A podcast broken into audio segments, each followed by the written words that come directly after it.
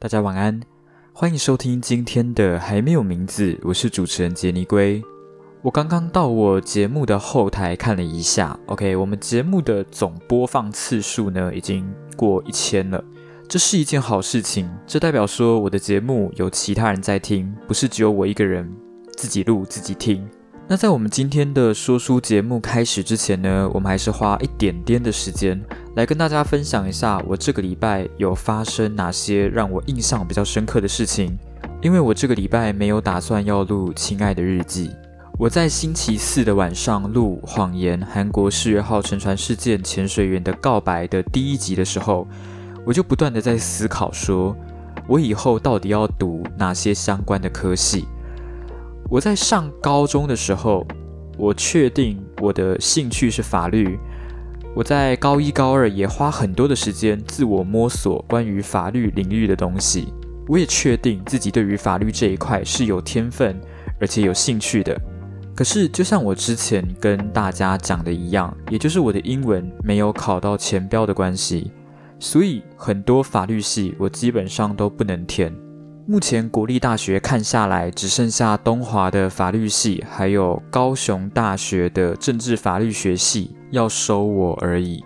如果我最后决定要读法律系，应该就是从这两所国立大学里面选一间去读。那为什么我不会想要去填私立大学的法律系？最主要的原因是，如果我今天选择走法律这一条路，我以后的规划应该也是选择考国考。考律师啊，考司法官，考书记官等等的。如果你今天想要往国考这一条路去走的话，无论你今天读的是哪一所大学的法律系，无论你是读台大的法律系，还是读政大的法律系，还是私立大学的法律系，基本上都要补习。这是一个很正常也很现实的问题，因为补习班它会帮你省掉非常多走弯路的时间。那大家也知道，私立大学的学费比国立大学的学费贵非常的多。如果我今天又要补习的话，我真的怕会花家里太多的钱。虽然我从小到大已经喷掉家里非常多的钱了，但是如果能省掉学费的钱，就省掉学费的钱。毕竟钱还是钱嘛，对不对？如果今天我的英文有前标，我就会去填东吴大学的法律系了。但是。我的英文没有前标，所以没办法，我只好选其他比较后段的国立大学的法律系来就读。但是星期四晚上录音的时候，我就一直在想，说不定我可以去读读看传播学系，所以我就去查了一下，然后我发现世新传播蛮有名的，我甚至还有在 d 卡上面看到有人说世新传播比正大传播还要好。所以我就想说，说不定我可以去填填看世新大学的传播学系。但是我将这个想法跟我的公民老师讲之后，我的公民老师觉得我疯了。毕竟虽然世新传播蛮有名的，但是因为是私立学校的关系，所以它的分数确实蛮低的。我今天要填，就真的是躺着进去。所以，关于这个疯狂的想法，我应该是还会再想想吧。我还剩下几天的时间可以考虑。好，那就先这样喽。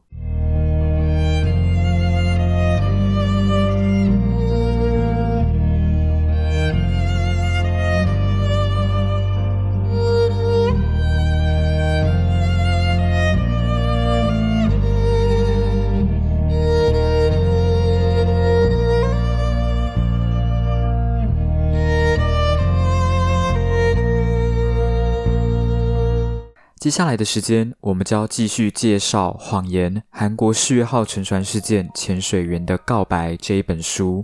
这一本书呢，它其实是由现实改编出来的小说，里面绝大多数的事情都是真的，但是角色是虚构的。这本书以世越号这一起事件当中负责潜入世越号船内搜寻罹难者遗体的潜水员金冠宏为原型。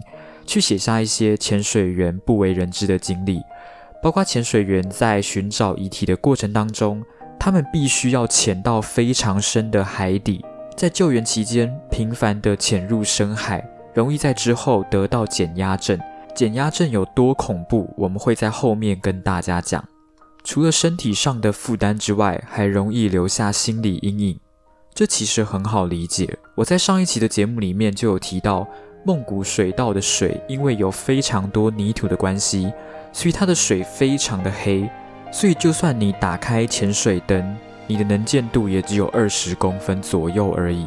所以潜水员他们大部分都只能透过身体来感知整个海水的流动。或是透过听声辨位的方式来判断自己周围有没有阻碍物。当你好不容易进到船舱里面，在伸手不见五指的空间当中，有一具罹难者的遗体慢慢飘向你，诸如此类的问题都容易让潜水员留下心理阴影。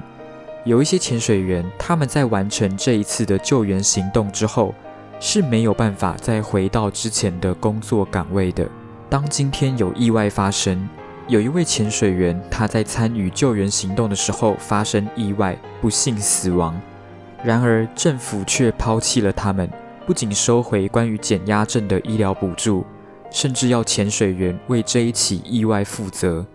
以上的事情都让潜水员决定要打破沉默，与社会的误解对抗。这本书的一开始是在讲罗根水潜水员，他收到关于世越号沉船的讯息，但是他并没有马上赶到梦谷水道。原因很简单，是因为他看电视上面的报道说，全国各地聚集了五百多名的潜水员进行救援行动。当他再一次收到支援的电话的时候，已经是二十一日的凌晨，也就是在事发之后的五天。这个时候，他才知道。原来参与救援行动的不是五百位潜水员，而是八位潜水员。当他知道这件事情的时候，他真的感到非常的惊讶。虽然他也猜到新闻报道多少会有点夸大不实，但是五百人和八个人简直是天壤之别。再说事发都已经过五天了，罗根水也知道，他这一次要参与的已经不是救援行动。而是打捞罹难者的遗体。我在上一期的节目有提到关于七十二小时的黄金救援时间。虽然说梦谷水道的水流非常的湍急，非常不稳定，但是那里每天至少也会有四次的停潮期，七十二小时也就至少会有十二次的停潮期。以数字计算的话，至少会有十二个小时可以进入船舱内寻找幸存者。但是罗根水道后来才知道，这段期间完全没有展开任何的营救工作，而这个消息也让他感到无比的心痛。当然，不是所有的潜水员都会接受这一次的潜水工作，有很多的潜水员他们在接到支援的通知之后是直接拒绝的，并不是这些潜水员没有人性，这些潜水员会拒绝其实很正常。第一点。沉船的地点是在梦谷水道。第二点，这些潜水员他们虽然会深海潜水，可是他们之前的工作也大多都是水下焊接的工作，根本就没有一个潜水员他们擅长潜入沉船，寻找罹难者的遗体，还要把罹难者的遗体完整的带上来。在罗根水前往救援现场之后。这些潜水员里面也会有一个比较资深的潜水员来带领大家，而这一位资深的潜水员叫做刘昌大。刘昌大在跟这些潜水员讲解一些注意事项的时候，有一句话让我印象非常深刻。听好，把失踪者从船内带出水面的方法只有一个，那就是用双臂紧紧抱住他们。如果不是来这里。你们一辈子都不会体验到这样的拥抱，往生者是无法抓紧你们的，所以这个拥抱自始至终都要由你们来完成。这比起拥抱活人还要多费力五倍的力气，而且不能停下来。你们要抱着他们从狭窄的船舱里游出来，直到最后也不能放松。在移动的过程中，往生者的身体若被障碍物划破、割破。你们会为那个瞬间后悔一辈子。说实话，我在看到这一段话的时候，真的很难想象，因为你我基本上都不会有拥抱死人的经验，更何况你还要抱着他们在危险的船舱里面穿梭。要知道，无论是潜水服被划破，还是生命线被压到，又或者是船舱坍塌，以上的事情都可能导致潜水员的死亡。当然，参与救援行动的除了民间的潜水员之外，还会有海警的潜水员。明明都是一起参与救援行动的人，他们的待遇却差十万八千里。民间潜水员的衣食住都在驳船上面解决，每天配合四次的停潮期，按照顺序进行潜水作业。有空的时候才能吃饭睡觉。海警潜水员则是相反。以三班轮换式的方式往返于船舰跟驳船之间。这里说的海警潜水员还包括海警的特工队、特殊救援团等等。第一组从晚上的八点到凌晨四点，第二组从凌晨四点到中午的十二点，第三组从中午十二点到晚上八点。这是海警潜水员在驳船上的工作时间。在工作完之后，他们就会搭着快艇从驳船回到船舰上。在船舰上有舒服的床可以给他们休息，有淋浴间可以供他们淋浴。除此之外，还会有医生跟物理治疗师来帮他们按摩，确定他们身体的状况。我们来反观民间潜水员，民间潜水员二十四小时都要守在驳船上，没有医生，也没有物理治疗师。还只能睡在硬邦邦的地板上，这就是民间潜水员跟海警潜水员差最多的地方。一般来说，我们会习惯把工作的地方跟休息的地方分开来，这就是为什么有些漫画家或是插画家，他们的工作明明可以在家里完成，却还是要额外租一个工作室。因为如果你今天没有把工作的地方跟休息的地方区分开来，你会觉得你一直在工作都没有休息，就像我现在已经没有要读学校的教科书，但是我假日的时候还是会习惯到路易莎或是图书馆写小说，又或者是看晚上录音的资料跟书，它会让我有在工作的感觉。回到家里就是录音跟休息，因为我现在还没有把节目做起来，我也还没有成立自己的工作室。不然，我应该连录音都会在外面解决。回到家里就是好好的放松跟休息。在讲解完注意事项之后，罗根水跟拉线的潜水员确认了一下指令，就开始下潜。在一开始下潜的时候，你抬头往上看，还能看到一点光。但是随着你不断下潜，你的能见度从原本的一公尺慢慢变成只剩下十公分。就算你开了潜水灯，还是一样。能见度十公分是个什么概念？也就是你基本上已经瞎了。这就是为什么我说潜水员只能透过感觉或者是听的方式来摸索。之前下潜的几位潜水员已经把通道的障碍物清得差不多了。在他进到船舱之后，船舱内满是床铺跟柜子。在他好不容易穿过一个缝隙之后，又有枕头向他飘过来。直接挡在他的面罩上，他在把那些枕头清理完之后，又有被子把他的脚绊住了。在他排除完这些状况，抓着船铺转过身的时候，右手突然摸到黑线团似的东西，它像是海草一样摆动着，而那是人类的头发。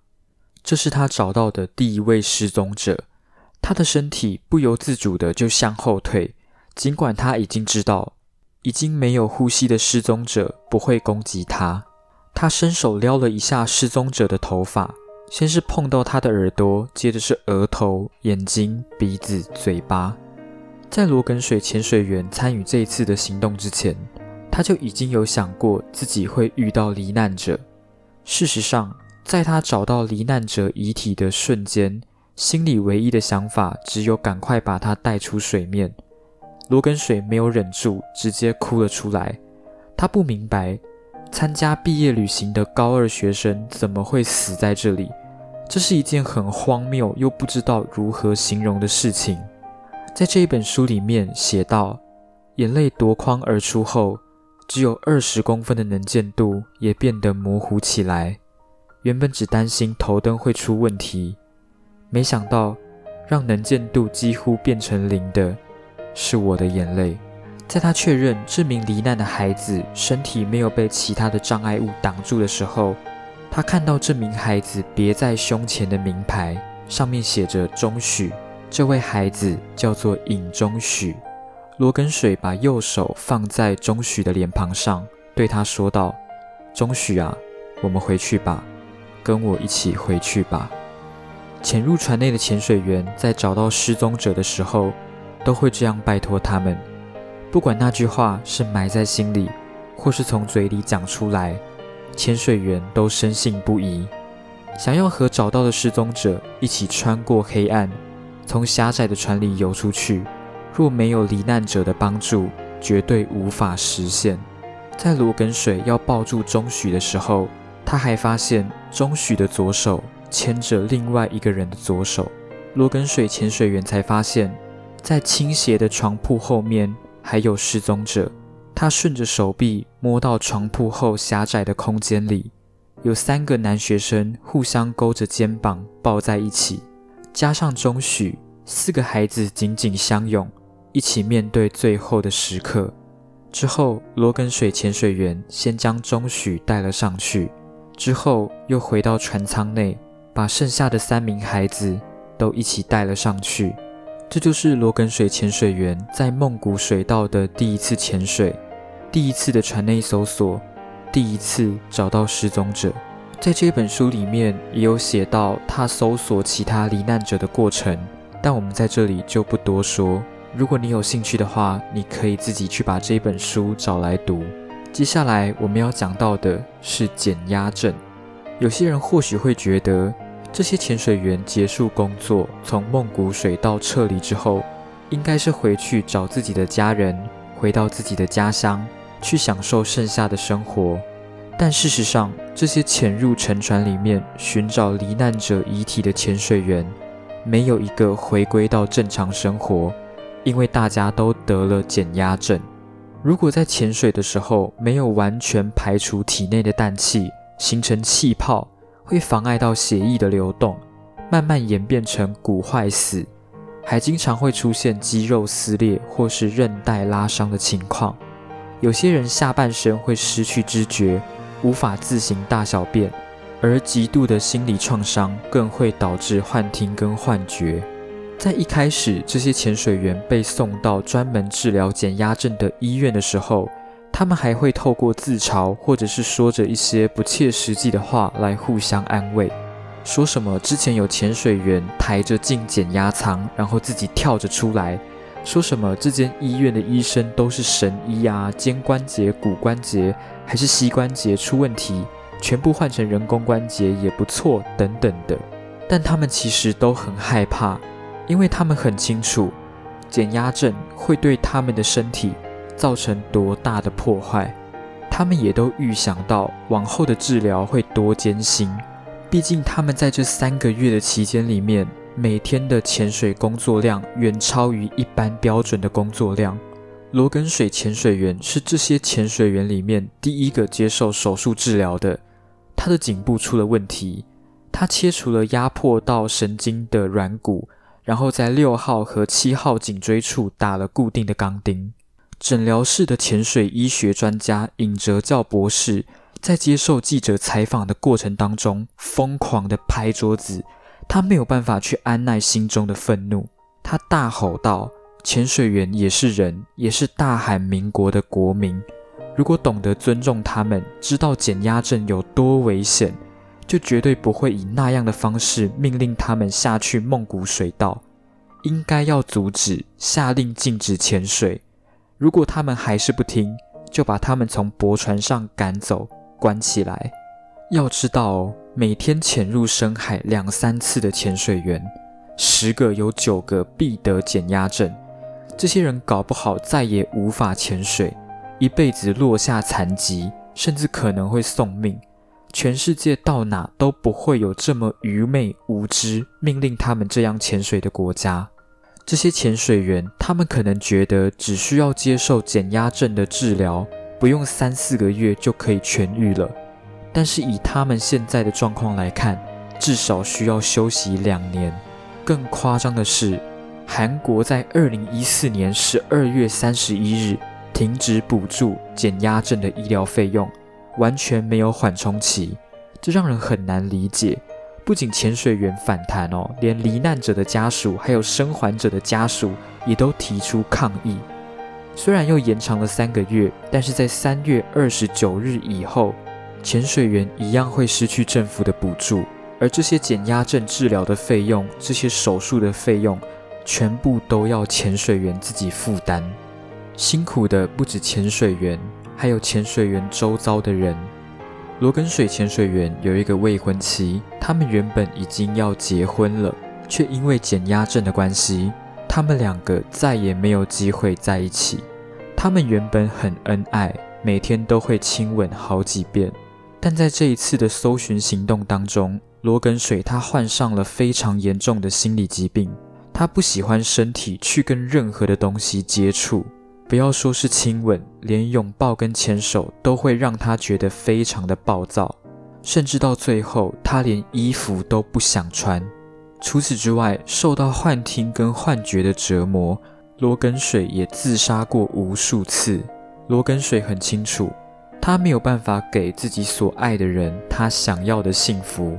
在罗根水多次撕心裂肺的驱赶下，他们两个最终结束了这段关系。接下来我们要来说的是，在开头有提到的那场意外。这位殉职的潜水员，他是在一次任务当中不幸罹难的。他当时的任务只是带着下潜的绳索移动，但是在他下潜之后，他的呼吸变得很急促，这表示潜水员感到不适。大概过了三分钟之后，罗根水询问对方，对方讲话已经变得模糊不清。不知何时跑来的柳昌大潜水员紧急命令，要求停止一切作业，并且立即返回。要知道，如果连讲话都不清楚，这代表说潜水员的意识已经极为模糊。在这种情况下，还要进行梦谷水道的水下作业，真的太过危险。结果，当拉线员拉线的时候，才发现绳索毫无阻力地被拉了上来。这代表说下潜的绳索被松开来了。周围待命的潜水员看到这个状况，马上跳了下去。在水中如果出了问题，每分每秒直接关系到潜水员的生命。当他们发现这一位潜水员的时候，他的生命线跟其他的线交缠在一起。发现他的时候，配重带已经解开，全面罩也已经脱落。一直到现在也不明白。供氧的生命线明明没有问题，他为什么要摘掉面罩？结果柳昌大潜水员却因为这起意外被检方起诉业务过失致死。为了寻找罹难者，不惜赌上性命也要参与行动的潜水员，竟然会因为一起意外被起诉。柳昌大潜水员是无辜的，却被判业务过失致死。那些真正应该要送进监狱的人。都跑到哪里去了？除了这件事情让潜水员感到非常失望之外，还有一件事情更让那些为了他人不惜牺牲性命也要参与救援行动的潜水员被整个社会指责，那就是青瓦台的发言人竟然说潜水员的日薪是一百万韩元，换算台币大概是两万七千元，找到一具遗体还可以再加一百万。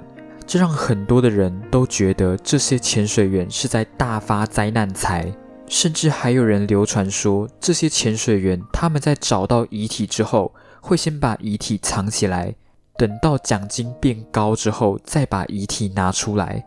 但是事实上，这些民间潜水员拿到的钱非常的少。事后，这位青瓦台的发言人辩称，当时的发言是在为潜水员鼓舞士气。讲了这么多韩国政府恶心的操作，你们能够明白为什么这一本书要叫谎言了吗？每一个真相对面都有上百个谎言。在今天节目的最后，我们来看一下这些罹难者的家属对于无能的政府在案件刚开始发生时的不作为和后续的一些瞎鸡巴操作。罹难者的家属会透过静坐或是游行的方式向政府表达不满。可是你们知道吗？在网络上有韩国人会将世越号的罹难者比喻成被鱼吃掉后做成的鱼糕，或者是发臭的烘鱼。甚至还有韩国人在接受采访的时候会说出一些非常糟糕的话。我就随便找一段话念给你们听。不管我怎么观察、聆听，都从广场上聚集的这些人身上学不到一丁点东西。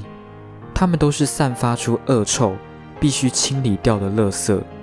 知道我们为什么叫他们虫吗？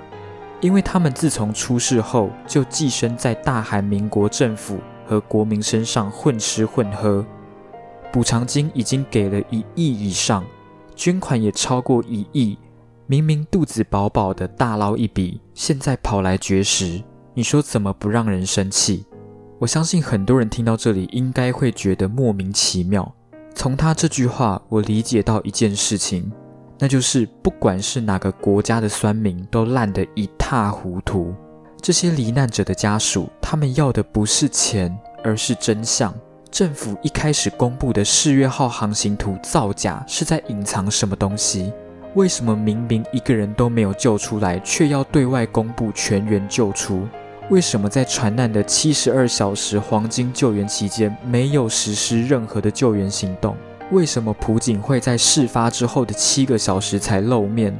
为什么民间自发进行救援行动，却要被海警拦下来？为什么世越号当天明明超载了两千吨的货物，一开始却只公布世越号载了六百吨的货物？真的有太多的为什么，有太多的真相没有被公布出来。当然，也不是所有的韩国人都这么愚蠢，就像也不是所有的网络使用者都是智障的酸民。在这本书里面有收录到一段一位义警的采访。当今天罹难者的家属进行游行的时候，这些义警就会拿着盾牌到第一线去阻挡。这一名接受采访的义警呢，他就是站在第一排的其中一个人。他印象非常深刻，当时有一位罹难者的家属走到他们面前，并且从他的怀里掏出一张照片给那一位义警看。照片里面是一个穿着校服、留着长发。面带微笑的女学生，那一位妈妈跟她说：“你看，这是我的女儿，在一年前她去了天堂，变成了星星。我想知道，我女儿为什么一定要死在那冰冷的大海里，才走到这里的？可是他们用车把路都给堵死了。如果你是我，会怎么做？如果家人因为事故死了，你会做什么？睁大眼睛看好。”江娜来，我的宝贝女儿，我要去青瓦台问个究竟，为什么这个国家不救我的女儿？请你离开，求求你，让出一条路。这个妈妈疯狂用她的拳头捶打着这一位义警的盾牌。其他的家属看到之后，也纷纷拿起了自己罹难子女的照片，哭了起来。站在第一排的义警，每一个人都低着头。这时，排长为了要坚定义警的心，下达了向前一步的命令。而这一位阿姨被他向后一推，摔倒在地上。其他跌倒的家属都慢慢站了起来，但唯独这一位阿姨一动也不动。这一位义警低下头，他才发现自己不小心踩到了这一个孩子的照片。就在那一刹那，这个义警再也忍不住了，直接哭了起来。而这个阿姨看到之后，慢慢站了起来，从他的口袋拿出了手帕，帮这一位义警把眼泪擦干。最后要跟大家分享的是我在这本书里面最喜欢的一个章节——最好的拥抱。这些罹难者的家属其实是非常感谢这些潜水员的，而罗根水潜水员也会去参加这些孩子的告别式，久而久之也就认识了这些罹难者的家属。在一次四月号的游行，罗根水潜水员也到了现场。在那一次的游行里，警方使用了辣椒水，甚至出动了水炮车。罗根水被辣椒水喷到之后，他的眼睛没有办法睁开，随即就被水泡给击中。因为水泡的冲击本来就很大，加上罗根水大病初愈的关系，他几乎没有办法移动。这个时候，有一个男人冲进水柱。他趴在罗根水身上，紧紧地抱住他，而水泡仍在无情地攻击男人消瘦的身躯。这个男人问了一句：“你没事吧？”透过这个声音，罗根水很快就认出了他。这个人不是别人，而是钟勋的爸爸，也就是罗根水潜水员第一个找到的孩子的父亲。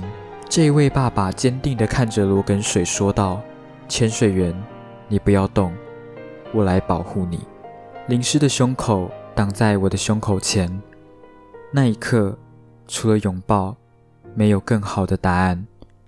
从梦谷水道到光化门广场，我们再次相遇了。